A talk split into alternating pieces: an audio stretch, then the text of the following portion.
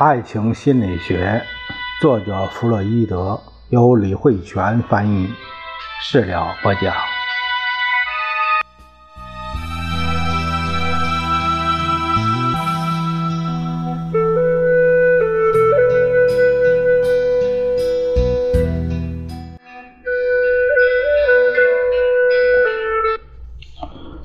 我们这一节看一下第一部分第三章。青春期的变化，我们知道，通常来说，青春期的到来会引发各种变化，因为到了这个时期，一般幼儿性活动均会发生明显的变化，最后逐步变为常见的形式。众所周知，青春期之前的性冲动大多来自自体享乐。而到了这一个阶段，就逐步转化为寻找外部的性对象了。过去每个局部冲动都是单独作用的，各个快感区域也是各自在其特定的性目的中寻找快乐。而到了这一时期，一个崭新的性目的出现了，也就是由各局部冲动所组成的整体。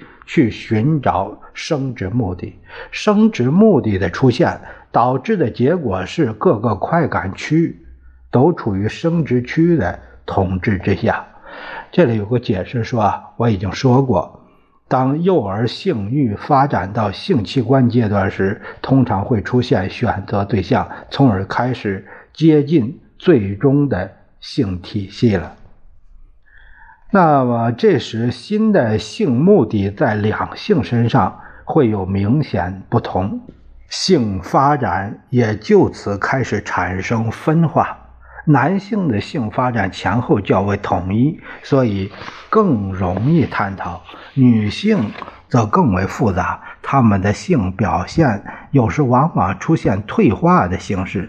既然正常的性生活主要由性对象及性目的，两方面构成，那么就好像挖山洞必须从两头开始作业一样，对他们的认识也必须从两个方面来展开。男性的性目的主要是性产物的释放，这与以前的性目的并不矛盾，同样也能带来快感。其实，整个性过程的最后阶段，或者说最后过程，都可以产生巨大的快感。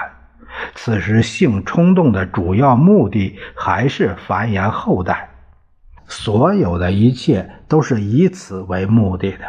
也就是说，性冲动的目的已经完全变成利他 （altruistic） 这个。就是利他的了。这种改造之所以能成功，主要原因是它的过程与过去的总倾向是相符的，与其中包含的所有部分冲动在性质上也很相似。同其他情形一样，当新的关系与新的构成需要复杂的机制去实现的时候。如果新规则建立的不够及时，就随时可能引发病态的紊乱。也就是说，性生活中全部病态的紊乱，都是因为其在发展过程中受到抑制的结果。我们下一节会聊到第一节生殖区的首要性以及前期快感。